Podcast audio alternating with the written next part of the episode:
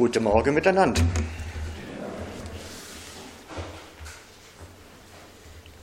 Wisst ihr, welchen Satz ich am meisten hasse als Pastor und Prediger?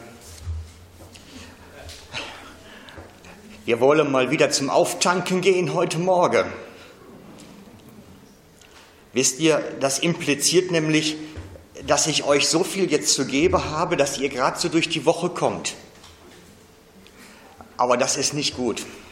Da habe ich Angst um euch, wisst ihr das? Wenn das wirklich so wäre. Dann wäre das nämlich nichts anderes, was ich hier verteile heute Morgen, als Kirschkernkreide. Kennt ihr Kirschkernkreide? Das stammt aus dem Märli vom Böse Wolf und den sieben Geißlein. Was macht der böse Wolf, um seine Stimme zu verändern, zumindest kurzfristig? Er isst Kirschkernkreide. Dann geht die Tonlage etwas höher. Und das hat man früher genommen, um Heiserkeit vorzubeugen. Kommt aus Preußen, irgendwo aus Preußen. Und wenn ihr zum Auftanken kämt heute Morgen, wäre das nichts anderes als Kirschkernkreide. Es würde eine kurze Zeit euch ein gutes Gefühl machen, und wenn der Alltag dann kommt und mühselig wird, verblasst alles, was wir hier erlebt haben und gehört haben. Wäre ja ein bisschen wenig.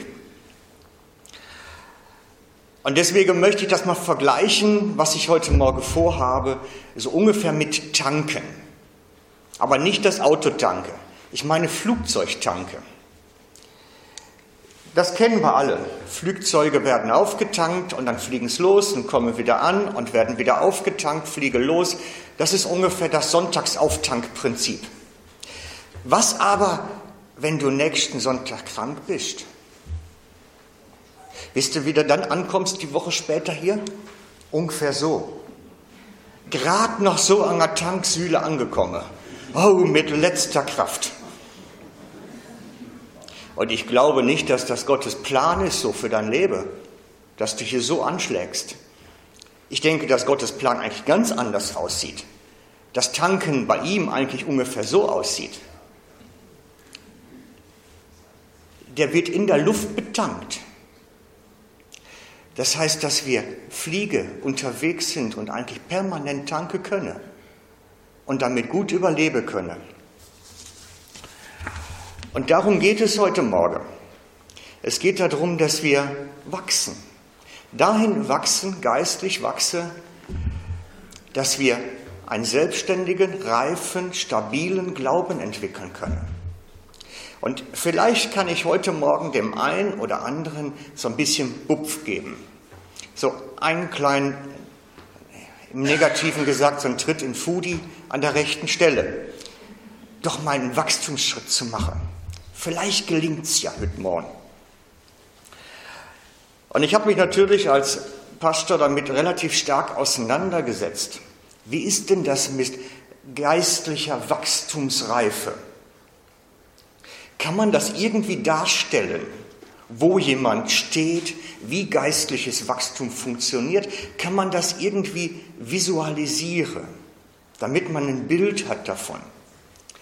Und so habe ich vor einiger Zeit etwas entdeckt, kommt aus einem ganz anderen Zusammenhang und habe entdeckt, ja, das könnte man nehmen, um etwas zu verdeutlichen. Ich nenne es daher immer, das ist das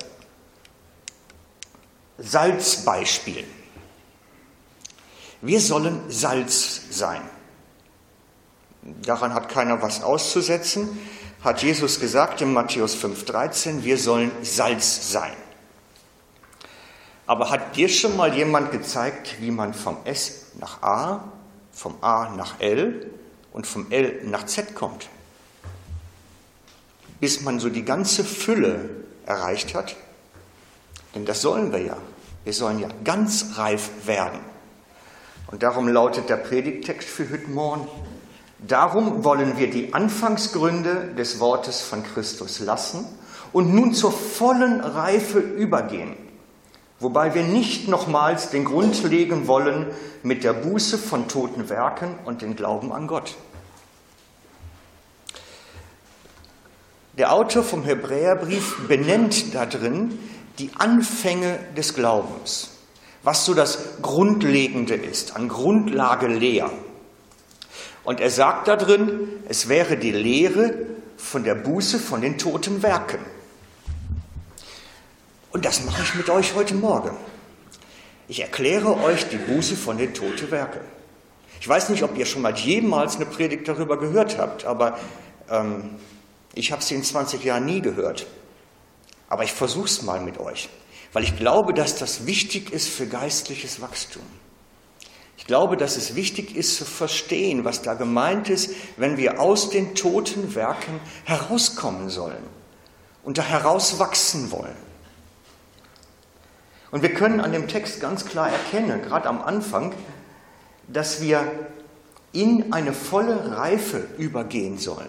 Das heißt, wir können auch mit halber Reife, mit einer Dreiviertelreife stecke bleiben.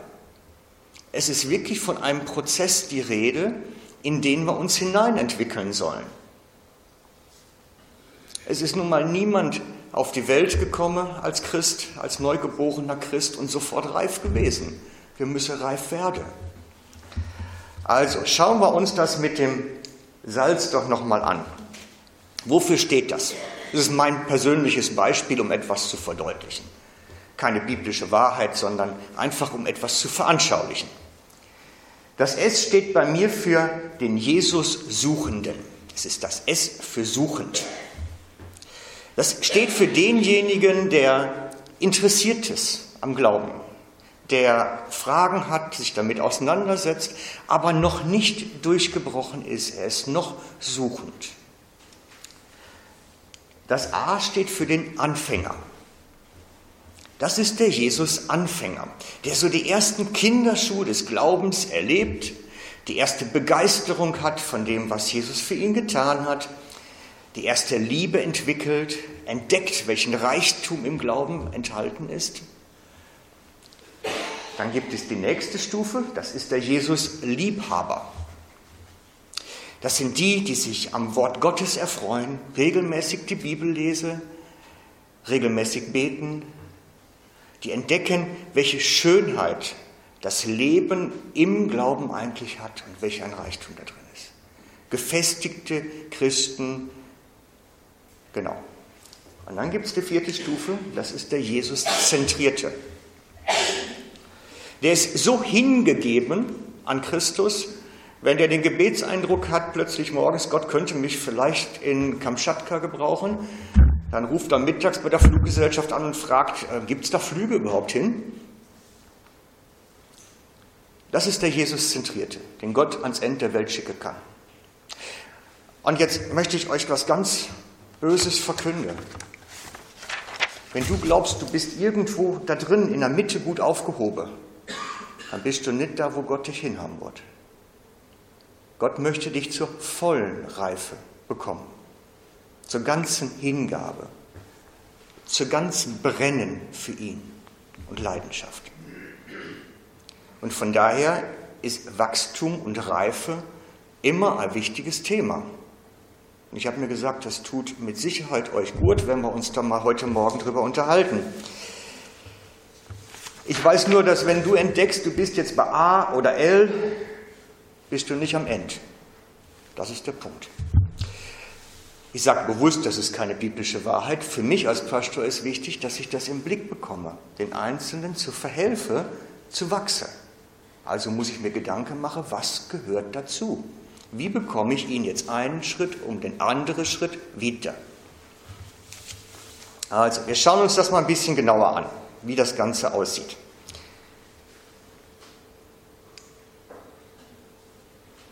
Wir sollen immer mehr in der Gnade, immer mehr wachsen. Gnade und Friede werde euch mehr und mehr zuteil, mehr und mehr Prozess in der Erkenntnis Gottes und unseres Herrn Jesus. Durch die Erkenntnis Gottes und die Erkenntnis am Herrn Jesus werden wir mehr und mehr Gnade und Frieden in unserem Leben empfangen. Das ist das, was Petrus schreibt. Mehr und mehr, prozesshaft. Schauen wir uns das mal ein bisschen genauer an. Es gibt ja nun drei Schritte da drin. Und ich möchte nicht über alles reden, das ist viel zu viel heute Morgen. Es gibt den Schritt vom Suchenden zum Anfänger. Ich denke, da brauchen wir uns nicht groß drüber unterhalten, weil ich denke, hier sind die wenigsten, die jetzt wirklich noch suchend sind, sondern die meisten von uns haben entdeckt, wie wir auf Jesus vertrauen müssen, auf seine Gnade, dass wir angenommen sind und in der Ewigkeit bei ihm dabei sind. Da gehe ich heute Morgen nicht weiter drauf ein. Ich möchte heute Morgen über die mittlere Wegstrecke sprechen, vom Anfänger zum Liebhaber. Denn der Hebräertext sagt, das ist der Schritt aus den toten Werken. Über den werde ich heute Morgen reden. Und dann gibt es noch den Schritt von L nach Z. Der ist schon sehr heftig und ich denke, den ersparen wir uns, das kann Thomas mal später machen. Oder im Seminar vielleicht für die, die wirklich interessiert sind, weil das ist schon harte Kost dann nachher. Wir schauen uns das mal mit den Tote Werke an. Und für mich ist das, als ich das erste Mal über diese Formulierung gestolpert bin, über die Buße von den Tote Werke, da habe ich gedacht, was für eine komische Formulierung. Und da soll der Autor von der Bibel jetzt denken, das kapieren wir alle. Irgendwie ist das schon eine kuriose Geschichte. Was ist damit wohl gemeint?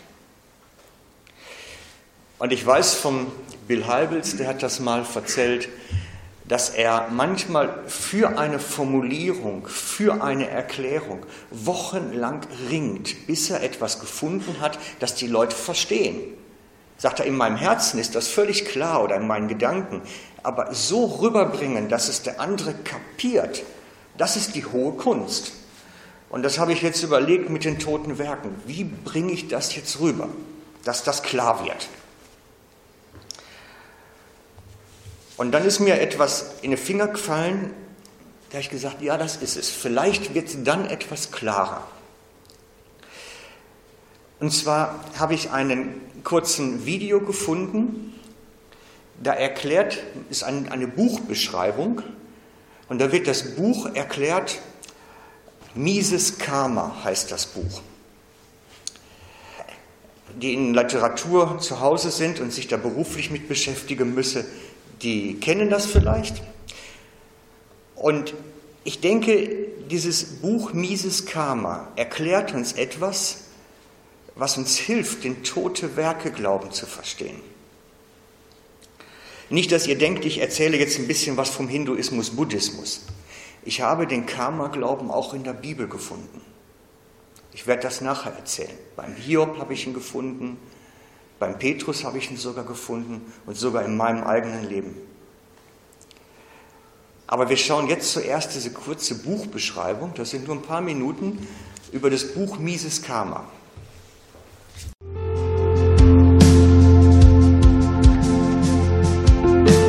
Mises Karma geht es um die Fernsehmoderatorin Kim Lange. Und Kim Lange ist auf dem Höhepunkt ihrer Karriere. Sie gewinnt nämlich den Deutschen Fernsehpreis. Schade eigentlich, dass ihr noch am selben Tag eine herabstürzende Kloschüssel aus einer Raumstation, einer russischen Raumstation auf den Kopf fällt. Und deswegen ist Kim schon gleich am Anfang des Buches tot. Aber da fängt die Geschichte erst an. Sie steht vor dem jüngsten Gericht und äh, kriegt ja, die Rechnung ihres Lebens präsentiert. Sie hat nämlich innerhalb ihres Lebens zu viel mieses Karma gesammelt und deswegen wird sie jetzt als Ameise wiedergeboren. Aber fortan nur noch Brotkrümel durch die Gegend zu schleppen, das ist nichts für Kim. Außerdem will sie ja auch ihren Mann davon abhalten, dass er sich gleich mit einer neuen tröstet. Und deswegen macht sie sich als äh, Ameise auf, dies zu verhindern, muss aber relativ schnell feststellen, als so kleines Krabbeltier ist sie relativ machtlos. Und deswegen hat Kim nur eine Chance.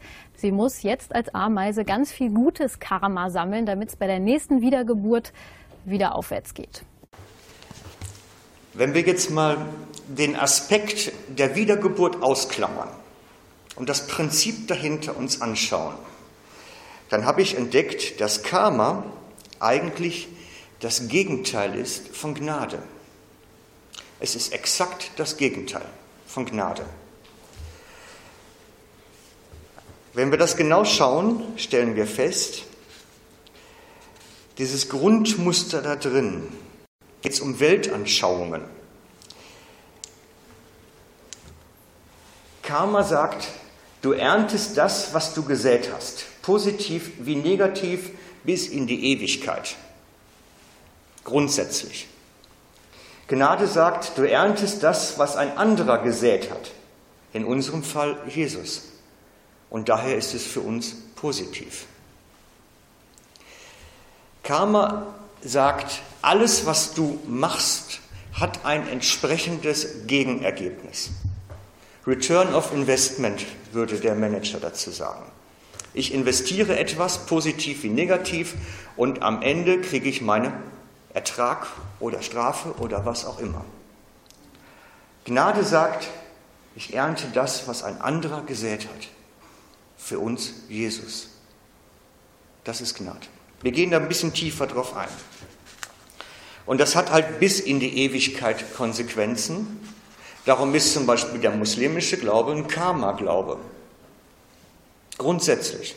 Du bekommst am Ende deines Lebens deine Rechnung. Punkt. Egal wie. Die haben auch keine Wiedergeburt, aber trotzdem haben sie Karma-Glaube.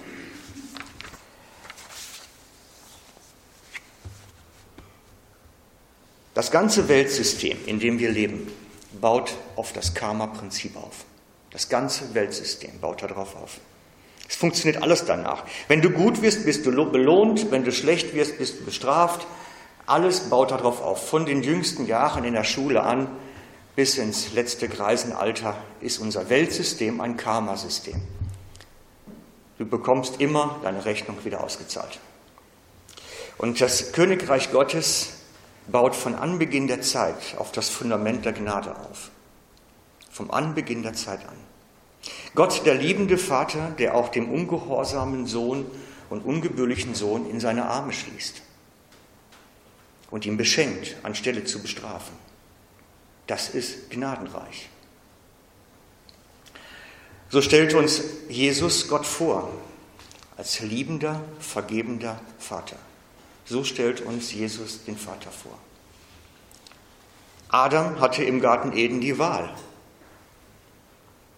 Er hat eine ganze Zeit lang im Garten Eden auf der Gnadenebene gelebt. Gott hat den Garten gesetzt und er durfte genießen. Er hat nichts drum tun müssen. Er hat einfach die Früchte genommen vom Baum, gegessen.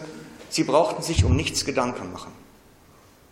Und dann hat er gewechselt vom Gnadenprinzip ins Karma-Prinzip. Von einer Weltanschauung in die andere. Was ist danach gewesen? Er musste den Acker bebauen und sich um seine Zukunft Gedanken machen danach schauen, dass er sät und erntet. Wenn die Frau Kinder haben wollte, musste sie leiden. Alles die Ergebnisse daraus dann.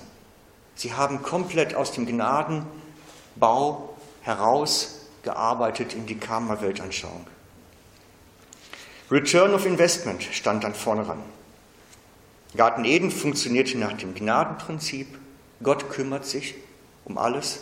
Du brauchst dir keinen Kopf machen. Das Karma sagt, Du musst dich selber kümmern.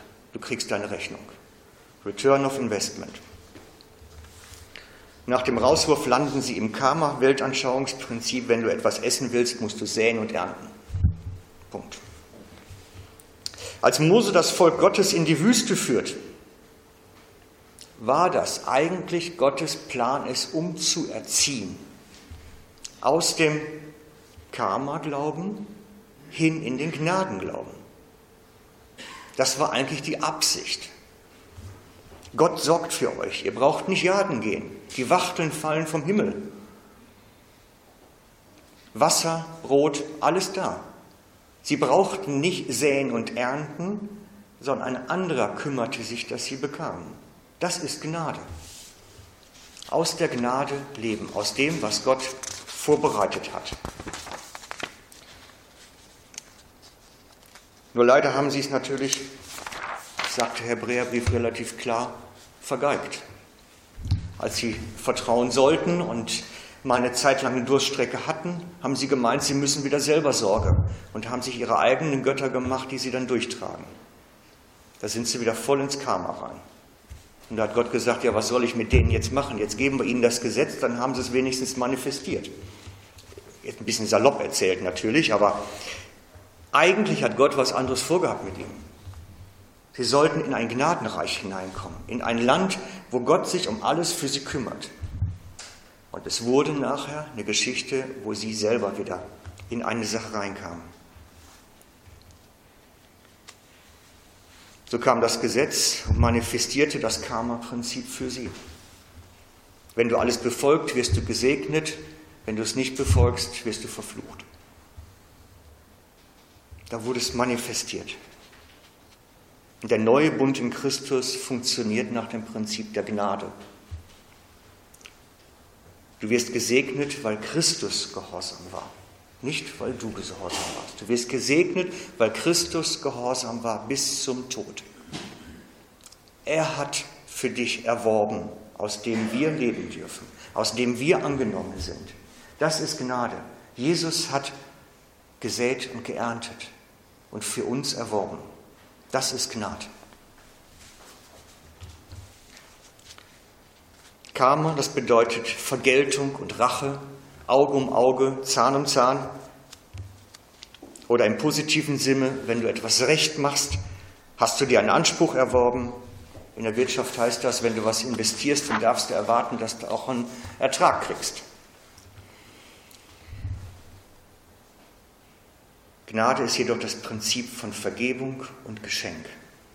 Jesu Opfertod am Kreuz ist ein Gnadengeschenk. Etwas, was man sich niemals erwerben kann, gar nicht könnte. Die Versorgung des himmlischen Vaters baut auf der Gnade auf.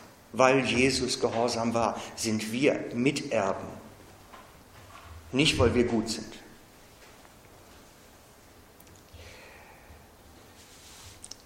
Und dann habe ich einen Poeten in der Vorbereitung gefunden, einen modernen Poeten. Es gibt moderne Poeten. Der hat folgenden Satz gesagt, sehr bedenkenswert.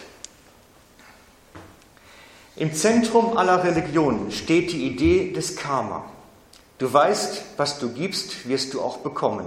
Auge um Auge, Zahn um Zahn. Es ist mir klar, dass das Karma sogar im Zentrum des Universums steht. Ich bin mir darin absolut sicher. Und doch, dann kommt diese Idee, genannt Gnade, und stellt das Ganze, du erntest, was du säst, Zeug auf den Kopf. Gnade trotz der Vernunft und der Logik. Liebe dieses Aussetzen des Karmas in Bezug auf die Konsequenzen deiner Handlungen, was in meinem Fall eine gute Botschaft ist, denn ich habe eine Menge dummes Zeug gemacht. Bono. Man könnte auch sagen, liebe die Gnade Gottes und vertraue darauf. Das würde das Gleiche sagen. Er stellt das genau so gegenüber und sagt, entweder Karma-Glaube oder Gnadenglaube. Entweder kriegst du deine Rechnung am Ende deiner Tage oder du hast vertraut auf die Gnade Gottes. Eins von beiden kann nur richtig sein. Und mischen kann man es leider nicht. Nun schauen wir uns das mal in der Bibel an. Ich habe ja erzählt, ich habe das in der Bibel gefunden, diesen Glauben. Für mich ist der sicherlich auffälligste Hiob. Er war eigentlich voll drin im Karma-Glauben, voll drin. Wir lesen Hiob 1, die Verse 4 und 5. Ich habe es für euch hier auch draufgebracht, genau. Seine, also Hiobs Söhne, aber pflegten einander zu besuchen und ein festliches Mahl zu bereiten, jeder in seinem Haus und an seinem Tag. Und sie sandten hin und luden auch die drei Schwestern ein, um mit ihnen zu essen und zu trinken. Wenn dann die Tage des Festmahls zu Ende waren, ließ Hiob sie holen und heiligte sie.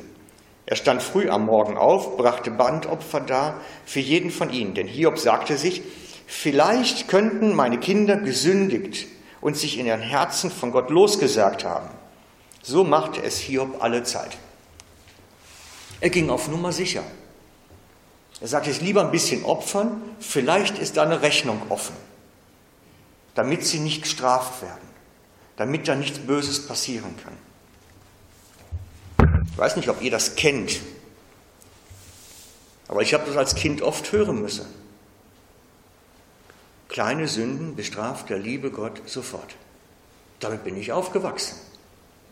Da war nichts Gnadenvolles, da war alles mit Aufrechnung. Und wenn ich eine schlechte Arbeit geschrieben habe als Bub, habe ich mir sofort überlegt, Worauf könnte das jetzt die Antwort sein?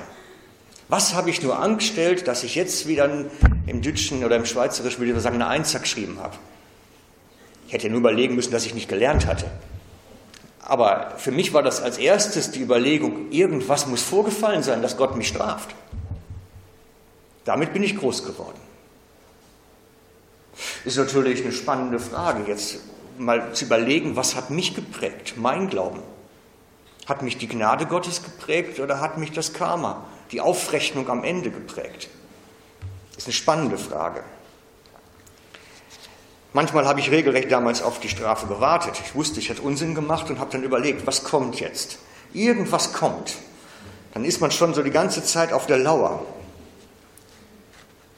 David hingegen, wir haben das eben sogar gelesen im Psalm, war ein Kind der Gnade. Der wusste, ich kann gar nicht so viel opfern, ich kann gar nicht so viel hingeben, um das aufzuwiegen, was ich an Murks gemacht habe. Also wenn einer viel Mist gemacht hat, dann war es sicherlich David. Und wenn man sich die Helden, die Hall of Fame nenne ich sie, die Hall of Fame der Bibel anschaut, das ist Hebräer 11, dann müsst ihr mal anschauen, was da für Typen drin sind. Da sind Mörder drin, Ehebrecher. Das ist die Hall of Fame Gottes. Und einer, der alles zusammen fertig bringt, das ist nämlich David. Der hat erst einen Ehebruch begangen und dann ermordet den Mann. Und der, ist, der zählt zu den Gotteshelden. Da muss man sich schon fragen, ja, äh, denn jetzt die Aufrechnung nicht mehr? Nein, der hatte die Gnade verstanden. Er hatte die Gnade Gottes verstanden und vertraute darauf, dass Gott ihm gnädig sein würde. Um deines Namens willen, haben wir eben vorgelesen. Sei mir gnädig um deines Namens willen. Er wusste, er konnte gar nicht so viel Opfer bringen. Er hätte ja alle Tiere in seinem Königreich umbringen müssen, um überhaupt annähernd ranzukommen. Er vertraute auf die Gnade. Deswegen zählte er zu den Helden Gottes. Deswegen war er nachher in der Hall of Fame. Erbarme dich um meiner, deiner Gnade. Ich habe es nachher nochmal im Psalm 79 rausgesucht. Dort sagt er, Rechne uns nicht die Verschuldung unserer Vorfahren an. Dein Erbarmen komme eilends entgegen, denn wir sind sehr geschwächt. Hilf uns, du Gott des Heils um deines Namens, Ehre deines Namens willen und rette uns und vergib uns unsere Sünden um deines Namens willen. Das ist, er beruft sich auf die Gnade Gottes, nicht auf die Rechnung, die offen ist. Und wenn wir dann nachher weiterlesen, stellen wir fest, Jesus ist nicht gekommen, um uns an das Karma zu erinnern, an die große Aufrechnung, die Gott mit uns noch offen hat. Jesus ist gekommen und seine erste Predigt lautete, ich verkünde euch das Gnadenjahr Gottes. Das war seine erste Predigt. Ich verkünde euch das Gnadenjahr Gottes. Der Geist des Herrn ist auf mir, weil er mich gesalbt hat, den Armen frohe Botschaft zu verkünden. Er hat mich gesandt zu heilen, die zerbrochenen Herzen sind, Gefangenen Befreiung zu verkünden und den Blinden, dass sie wieder sehend werden Zerschlagene in Freiheit zu setzen, um zu verkünden das angenehme Ja des Herrn. Das angenehme Ja, das war das Erlassjahr oder das Gnadenjahr Gottes. Das ist die Formulierung. Er ist gekommen zu verkünden das Gnadenjahr Gottes. Nicht die große Rechnung, die offen ist, sondern dass Gott Schulden erlassen hat. Das hat er erklärt. Und ich denke, dass das viel mit unserem eigenen geistlichen Wachstum zu tun hat. Dass wir das für uns durchbuchstabiert kriegen. Was das für mich ganz persönlich bedeutet. Dass ich in dem Gnadenjahr Gottes leben darf. Was das für mich bedeutet. Dass der, der auf die Güte und die Vergebung des Herrn vertraut, nicht vergebens vertraut nicht vergebens vertraut. Und deswegen lade ich euch ein, heute, ganz speziell, so aus diesem Karma herauszukommen, aus diesem Denken von Return of Investment, von es sind Rechnungen offen, also straft Gott. Und anfangen, sich zu berufen auf den gnädigen Gott. Das neu durchzubuchstabieren, was das bedeutet, ganz persönlich im eigenen Leben. Dass wir in dem Gnadenjahr Gottes leben dürfen. Es ist ein ungeheurer Schatz darin verborgen und es hat ganz viel nachher damit zu tun, wie wir uns weiterentwickeln. Ich möchte abschließen mit einem Vers aus dem zweiten Petrusbrief. 2. Petrus 3, Vers 18. Wachst dagegen in der Gnade und in der Erkenntnis unseres Herrn und Retters Jesus Christus. Es ist unser geistliches Wachstum darin verborgen. Aus den alten Mechanismen herauszukommen in das, was Gott geschenkt hat. Das heißt, reif zu werden. Ich habe euch am Ausgang auf diese runde Tische diese Karte gelegt. Auf der Rückseite ist das mit dem Salz und auf der Vorderseite ist der 2. Petrus 3,18. Ihr dürft die gerne nachher mitnehmen nach Hause als Erinnerung, so als Reminder. Und ich würde jetzt gerne für uns zusammen beten.